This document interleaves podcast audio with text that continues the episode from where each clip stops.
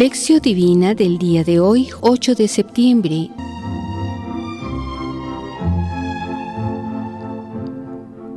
Estamos en el tiempo ordinario. Hoy, la Natividad de la Virgen María.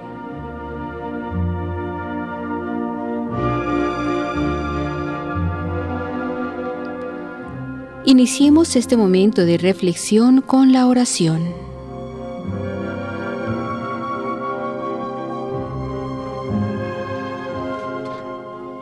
Señor, tú que te has dignado redimirnos y has querido hacernos hijos tuyos, míranos siempre con amor de Padre y haz que cuantos creemos en Cristo tu Hijo, alcancemos la libertad verdadera y la herencia eterna.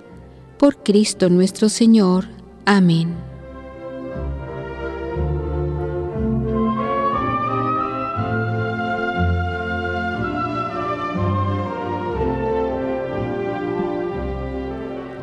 Lectura del Santo Evangelio según San Mateo, capítulo primero, versos del 1 al 16 y del 18 al 23.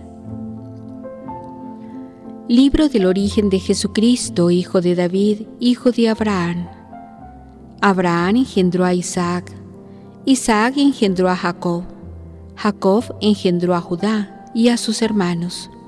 Judá engendró de Tamar a Fares y a Sara Fares engendró a Esrón, Esrón engendró a Arán, Arán engendró a Aminadab, Aminadab engendró a Naasón, Naasón engendró a Salmón, Salmón engendró de Rahab a Boz, Boz engendró de Ruth a Obed, Obed engendró a Jesé, Jesé engendró al rey David, David engendró de la mujer de Urías a Salomón, Salomón engendró a Roboán, Rofoán engendró a Abia, Abia engendró a Asaf, Asaf engendró a Josafat, Josafat engendró a Jorán, Jorán engendró a Osías, Osías engendró a Joatán, Joatán engendró a Acaz, Acaz engendró a Ezequías, Ezequías engendró a Manasés, Manasés engendró a Amón, Amón engendró a Josías, Josías engendró a Jeconías y a sus hermanos. Cuando la deportación a Babilonia, después de esta misma, Jeconías engendró a Salatiel, Salatiel engendró a Zorobabel, Zorobabel engendró a Abiud, Abiud engendró a Eliaquín, Eliaquín engendró a Azor, Azor engendró a Sadoc, Sadoc engendró a Ajín, Ajín engendró a Eliud.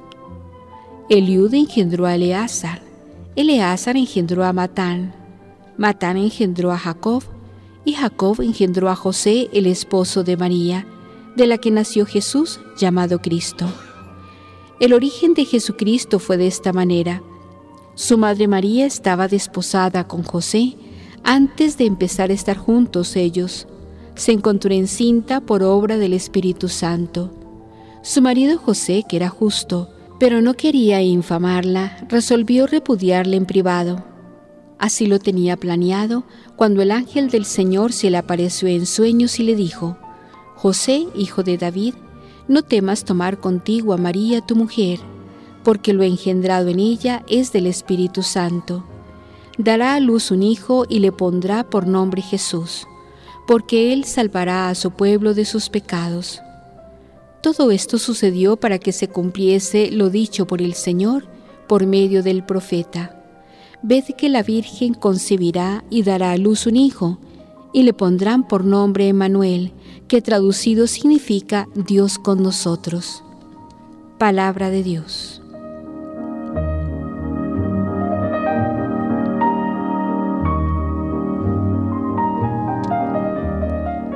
Reflexionemos.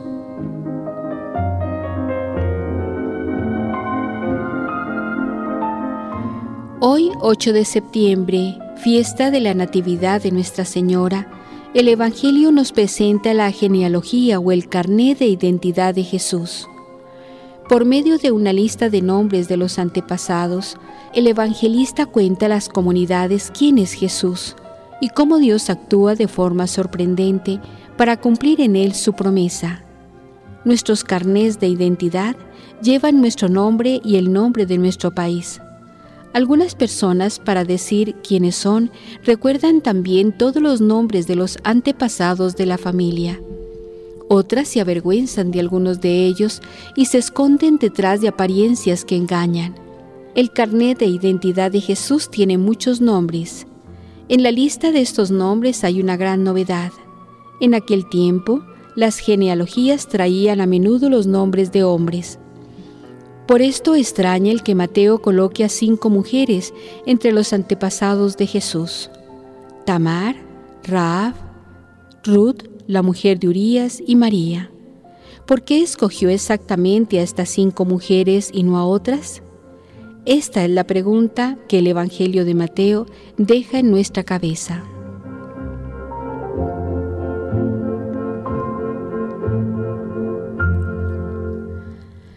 La larga lista de nombres, el comienzo y el final de la genealogía.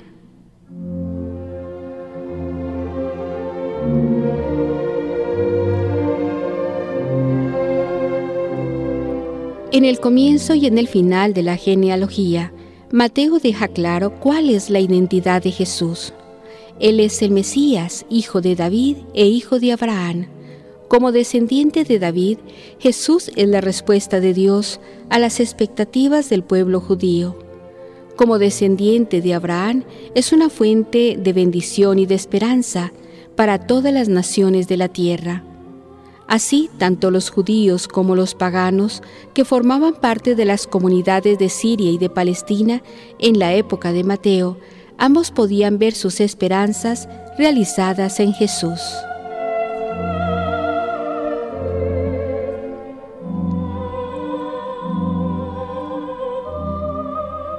Al elaborar la lista de los antepasados de Jesús, Mateo adoptó un esquema de 3 por 14 generaciones. El número 3 es el número de la divinidad. El número 14 es 2 veces 7, que es el número de la perfección. En aquel tiempo, era común interpretar o calcular la acción de Dios a través de números y fechas.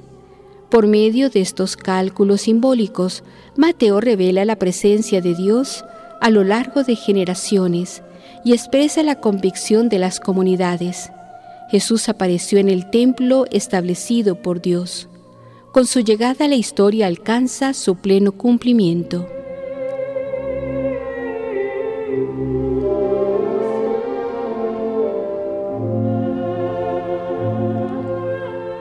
El mensaje de las cinco mujeres citadas en la genealogía.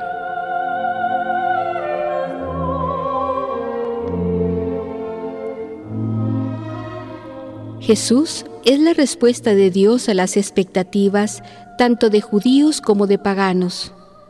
Pero lo que es de una forma totalmente sorprendente, en la historia de las cuatro mujeres del Antiguo Testamento citadas en la genealogía existe algo anormal. Las cuatro eran extranjeras, concibieron a sus hijos fuera de los patrones normales de comportamiento de la época, y no satisfacieron las exigencias de las leyes de la pureza en el tiempo de Jesús. Tamar, una cananea, viuda, se vistió de prostituta para obligar a Judá a que fuera fiel a la ley y a darle un hijo. Raab, una cananea, prostituta de Jericó, hizo alianza con los israelitas, los ayudó a entrar en la tierra prometida y profesó su fe en Dios libertador del Éxodo.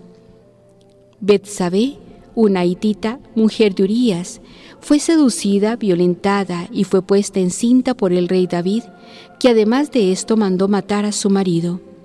Ruth, una moabita viuda pobre, optó por quedarse con Noemí y se adhirió al pueblo de Dios.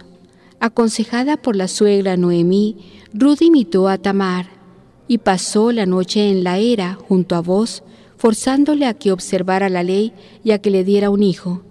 De la relación entre los dos nació Obed, el abuelo del rey David. Estas cuatro mujeres cuestionan los patrones de comportamiento impuestos por la sociedad patriarcal. Asimismo, sus iniciativas poco convencionales darán continuidad al linaje de Jesús y traerán la salvación de Dios para todo el pueblo. Fue a través de ellas que Dios realizó su plan y envió al Mesías prometido. Realmente la manera de actuar de Dios es sorprendente y hace pensar. Al final, el lector queda con una pregunta. ¿Y María? La respuesta nos la da la historia de José que sigue en el texto Mateo I, 18,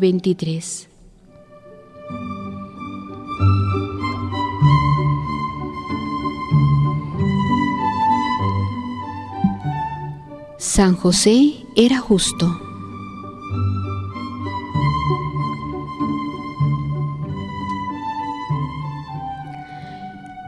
María quedó embarazada antes de convivir con José, su esposo prometido, que era un hombre justo. Jesús dice, si vuestra justicia no es mayor que la justicia de los fariseos y de los escribas, no vais a poder entrar en el reino de los cielos.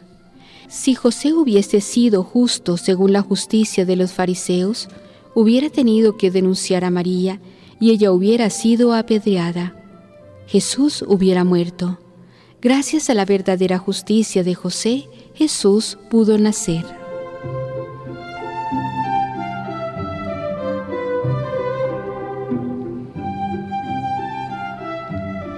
Para la reflexión personal.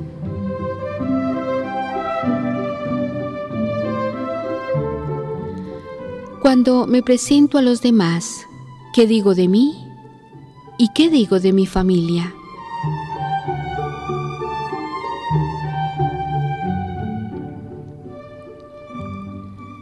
¿Cuál es el mensaje que recibimos del Evangelio de hoy?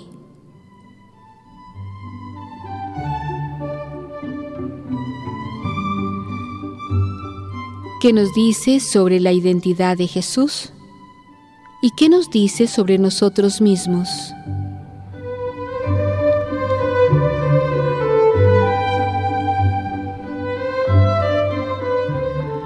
Concluyamos este momento de reflexión con la oración. Alábente, Yahvé, tus criaturas, bendígante tus fieles, cuenten la gloria de tu reinado, narren tus proezas. Salmo 145, 10, 11.